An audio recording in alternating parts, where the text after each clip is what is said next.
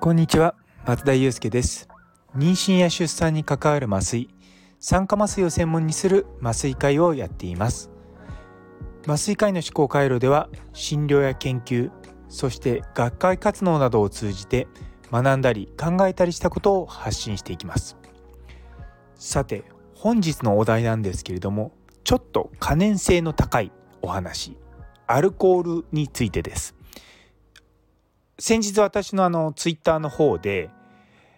アルコール菌っていうのは日本独自の文化だっていう話をしたらちょちょっと、ま、燃えたんですね。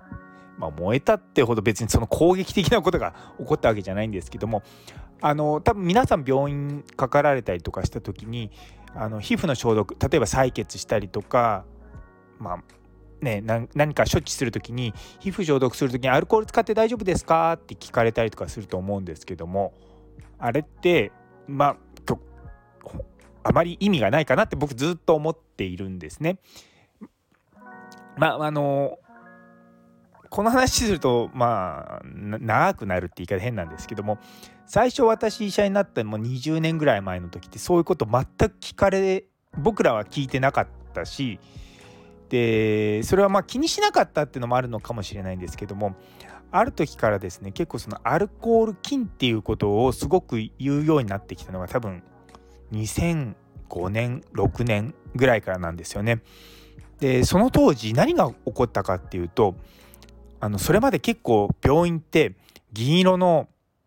あの箱箱？なんていうの？筒みたいな中にこうガーゼを何枚も詰めてそこから上からジャバジャバジャバってオキシドールとか入れてでそれいう形の消毒液っていうのを各ところで作ってたんですよ。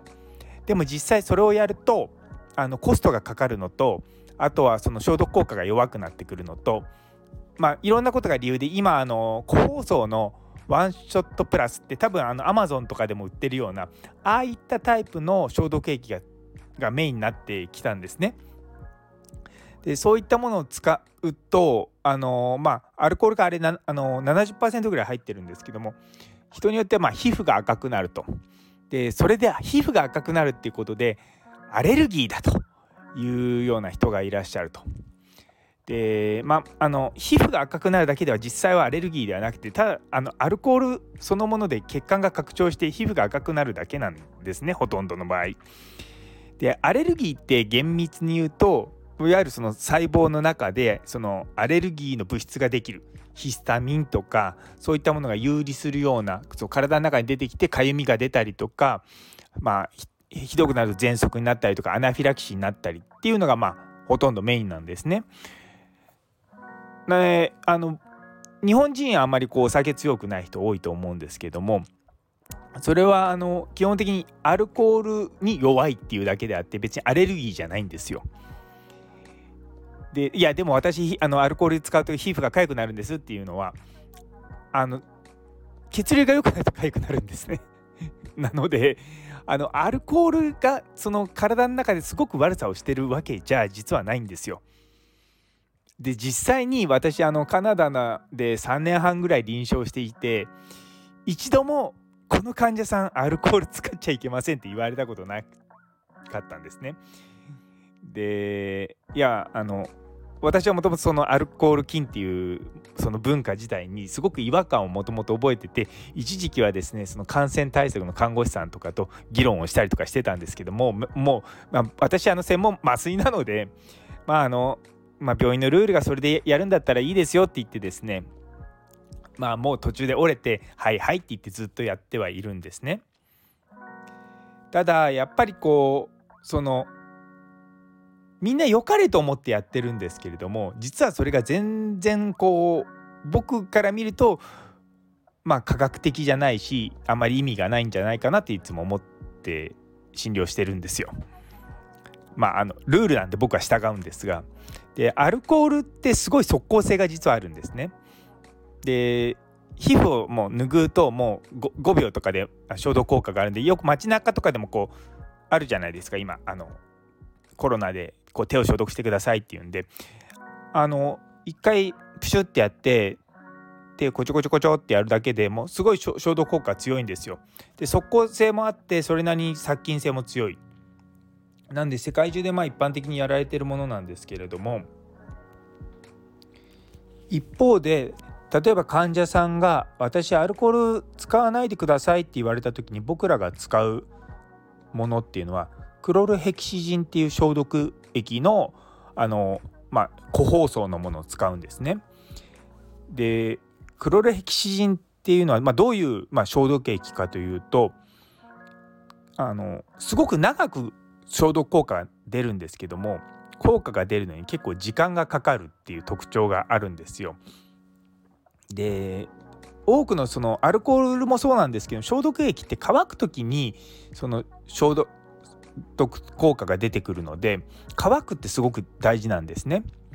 でアルコールっていうのはすぐ蒸散するんですぐ乾くから即効性があるんですよ。でクロレヘキシジンっていうのはそういったアルコールみたいな作用がないのでなかなか、まあ、すぐには乾かないんですね。で実際にそれの、まあ、添付文書とか見るとアルコールの方はあの使って何秒とかそういった時間はとかそういった指定は書いてないんですけれども乾くとかそういったことも記載はないんですがクロールヘキシジンの方にはしっかりとちゃんと乾いてからあの書くまで待ちましょうみたいなことが書いてあるんですね。なのでアルコール面の代わりにクロールヘキシジンを使っても、まあ、同じような効果は出ないんですよ。ただ普段多くの人がそのアルコール面とかを使うチャンスって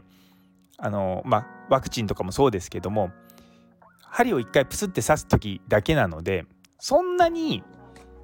あの1日何回も10回も20回も刺されないじゃないですかもともと免疫もあることなのであのそんなも問題はないって言い方変なんですけども、まあ、それが大きなことになることは少ないんですね。ただやっぱり免疫が下がってるような状態だったりとかあとその点滴のところから薬を入れる際に僕ら医療医療者がこうその薬を入れるところをこうきれいに拭く時にアルコール面を使うとたりとかするっていうのはまあすごく重要なんですけどもやっぱそこの時にそういうの何回も何回もあるとやっぱり感染しやすくなるんですね。だからまあ病院だから普段病院に通ってるレベルだったら全然大丈夫なんですがやはりですねあの入院してたりとかする患者さんをよく見る僕らからするとうんちゃんとしてないしてるのかなっていつも不安に思います。であの実はそのアルコールとかそういった何どういう液体かっていうことよりもあのそこの菌を減らすっていうところでこう拭くっていうのはすごく実は大事なんですよ。なのでいや採血とかの時はほとんどもう拭いてるだけなんじゃないかって言ってこの前はあの私の感染症を専門にする友達に聞いた時にいやあれ意味ないよねって話をしたらいや多分もうあれはそこにいる菌を拭ってる拭い取ってるのがまあメインなんじゃないのって話をしていました。なのであまりそのクロールヘキシジンで僕はこう患者さんの皮膚を消毒するのとか好きではないんですね。まあ、ただ患者さんもそのものあの自身がもう我々医療者に、まあ、そういうふうに教育されちゃってるんですよね。アルコール面を使わないでほしいとか全然それはあのいいんですけれどもただそこに効果が弱いものを代わりに使っていてでもしかしたら感染のとかするかもしれないっていうところまで多分教育はされてないんだよなって思ったりとかあと今日あの私のツイッターのことを職場の人に言われてずっとアルコール菌って思ってたんですけどもそれってそそういったことまず疑ったことありませんでしたって言われちゃったんですよね。なのでもうアルコールこの人ダメだからって言ってもずっとアルコールはダメなものだって思っていたりとか下手するとそのアルコール菌っていうのは本当に禁忌なのかってその患者さんに使っちゃいけないのかっていうよりもただ血管が拡張して赤くなるだけなんだよなって思うようなことに対してすごく注意を払っていてもっと他に払うべきものを払ってなかったりとかすることもあるんですよ。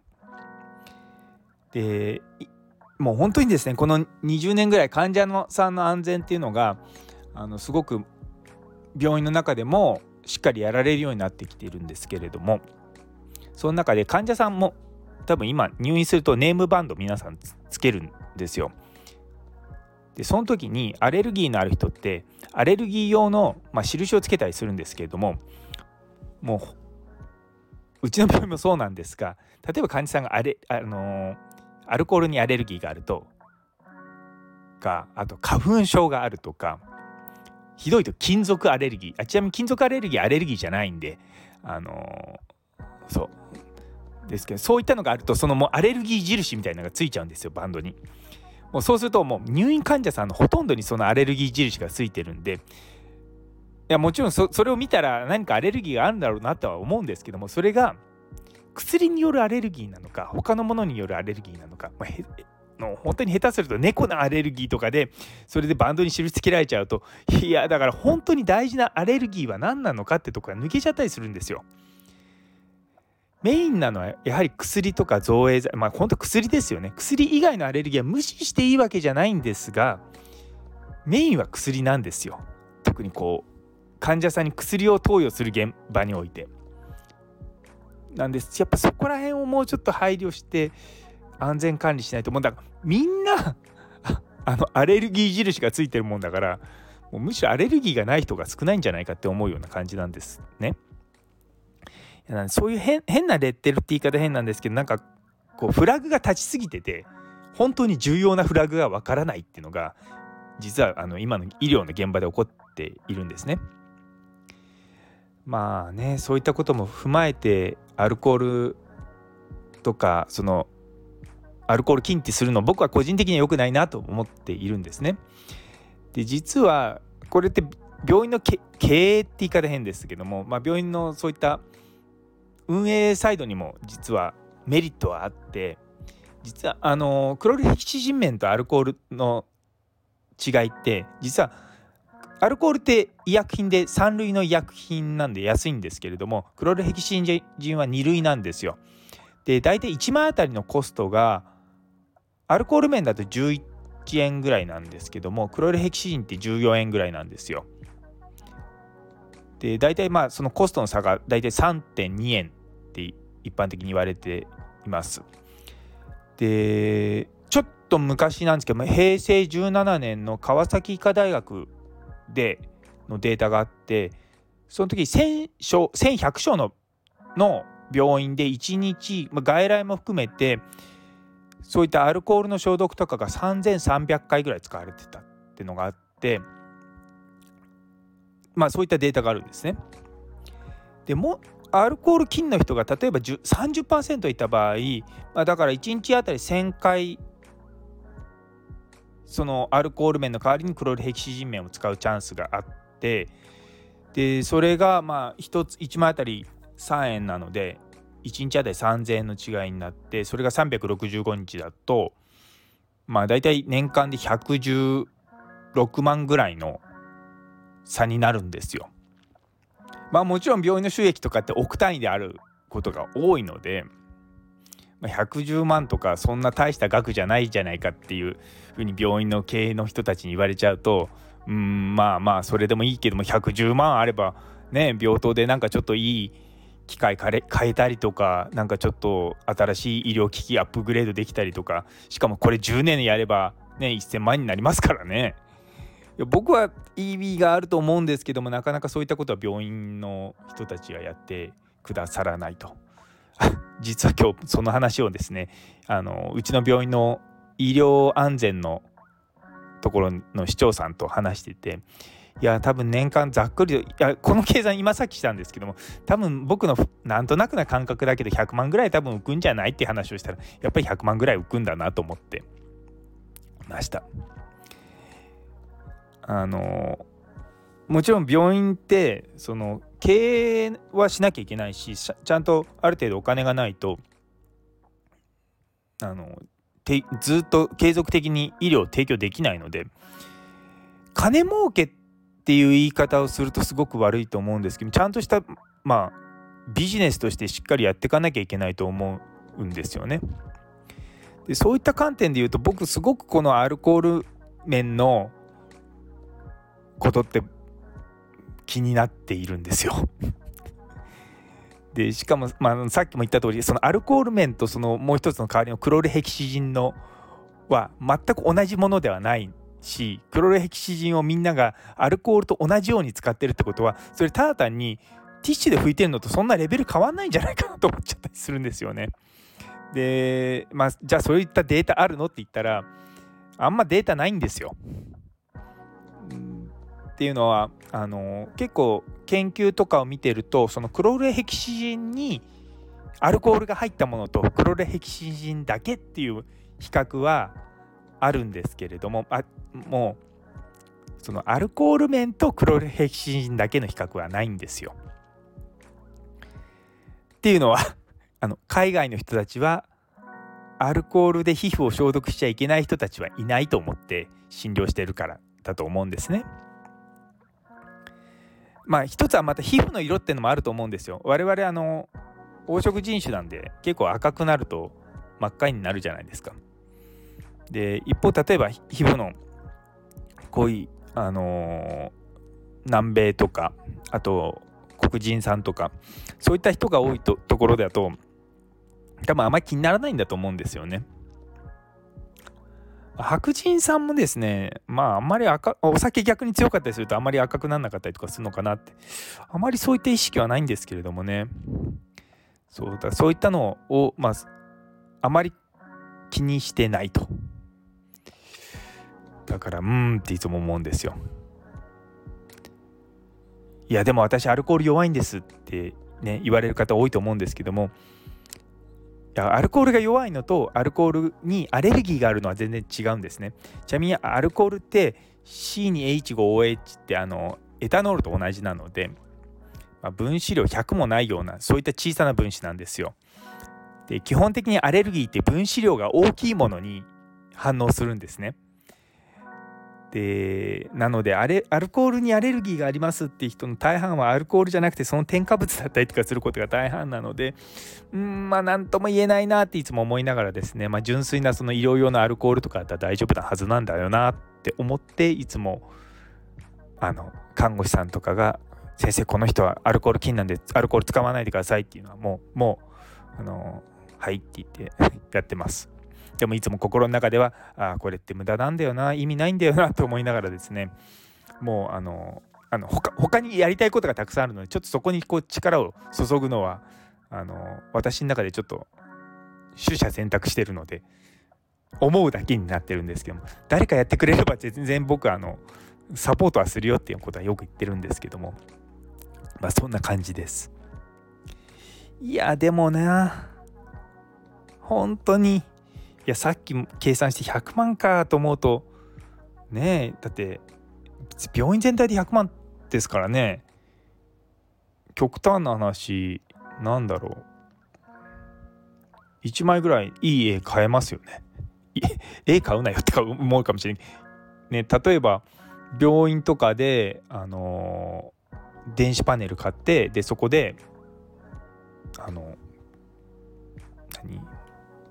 EC, EC っていうななデジタルデジタルサイネージ。そうそうそう。デジタルサイネージみたいなことできるじゃないですか。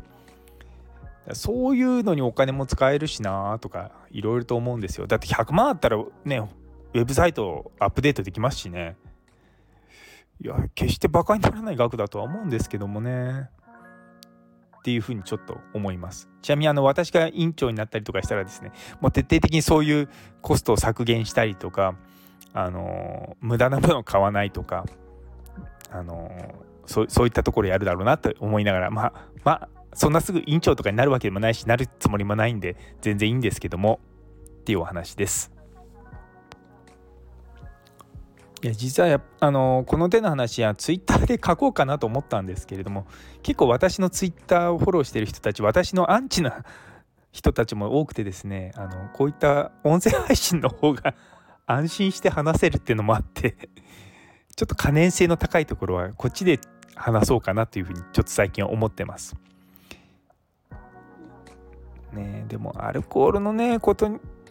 うん、うん、ねあのコンビニの醤油にも入ってますからねお醤油にも。そうで普通に皆さん気にしてないじゃないですか。ですごく気にしている人たちもなんか逆に気にしすぎで疲れてちゃうんじゃないかなっていうふうに思うところは個人的にはあります。でそれの根幹が医療者側の間違った知識っていうのが僕はすごく嫌だなって思います。いやそうから看護師さんとかもだからアルコールがダメな人にアルコールを使わないのが患者さんのためになってると思ってやってるんですけどそれに全然科学的な根拠がないのとそういったことが、間違ったことを正しいと思って教えられてることがすごく、残念だなといつも思います。まあ、誰が悪いかって言ったらね多分突然その当時思ったその15年ぐらい前に思った人がいやそんな皮膚が赤くなるようなものを使っちゃいけないって言ってでもアルコール以外のものを使ったからって言って皮膚が赤くならないわけじゃなく実は赤くなってたりとかするんですよね。あの皮膚をこう消毒するとこするじゃないですか。それでも赤くなるんですよ。でもそれがみんなアルコールを使ってないってだけで赤くなっててもそこは気にしないのにアルコール使って赤くなるとそこを気にするっていう。もう僕にとっては全然理にかなってないよって思いながらですね。あのまあ眺めております。眺めてるだけじゃダメなんだよなと思いながら。いやでもこういうのって本当はすごく大事だと僕は思うんですねまあこだわりが強いのかもしれないんですがやっぱりその医療って科学の部分がすごく強いと思うんですね。であと僕らがやってる医療ってお金かか国のお金使ってやってるわけですよ。だからやっぱり科学にのっとってないやり方っていうのはやっぱりすごく限定的じゃなきゃいけないと思うんですね。もちろん僕もそういったエビデンスがないようなことをやることはあります。それはこの患者さんはこのエビデンスで対応できない患者さんだからっていうのでそういったところであのテーラーメイドっていうことをするんですけども基本的に僕思ういつも思ってるのは9割方の人はそこにはまるんですよ。9割の人がハマるものからはみ出た1割の人に対してオーダーメイドみたいなことをするのが大事なんですけども 10, 10割の人に最初からテーラーメイドをするとすっごく無駄が増えたりとかもするし効果的じゃなかったりとかするんですね。でもちろん医療科学って統計なので、ね、私はその統計から外れる人だってやっぱいるんですよ。僕らも例えば麻酔の薬の量って9割の人に効く量っていうのを使うんですけど9割の人ってことは10%の人つまり10人に1人その量じゃ足りない人がいるんですね。でもそこはあこの人は足りないなと思って調整して少し量を増やすんですよ。だそういったことをやっていくのが僕の中では医療なだと思うんだよなって思っていつもやってます。ね本当にこのアルコールの下りでずっと20分以上話しててこれ学会のシンポジウムとかで話してあげようかな 話したりとかしようかなとかちょっと思ったりとかするぐらいそういろいろと思うんですけれどもまあね僕の考えはあくまでも一一つの意見なので、まあ、僕自身は、まあ、僕にとってはあの正しいと思うけれども他の人にとっては変なこと言ってるなこの人って思いながらですねいつも思います。でもまあこういった考えを持ってる人がねあのたまにいてもいいんじゃないかなって思ってます。まああの今多様性の時代ですからね。ダイバーシティってことで許していただければと思います。はい。それでは最後まで麻酔科医の思考回路を聞いてくださって本当にありがとうございます。最近ちょっと本当にコメントいただけるようになって嬉しいんですよ。あのレターってのは一体どういうものなのかまだわからないんですけども。まあでもいいねもこのあのつい最近の放送で200回あいいねを200個で放送自体も700回を超えているぐらいなので、まあ、少しずつですねまあ私のこのチャンネルを聞いてくださってる人たちが増えてきて本当に嬉しいです。あのツイッターとかでコメントをつけていただいて「ハッシュタグ麻酔科医の思考回路」っていうのでやっていただけるとあの私あのたまにこう追いに行きますのでいいねとかフォローとかさせていただきますので是非よろしくお願いいたします。はいそれでは皆様の一日が素敵な一日でありますようにそれではまた。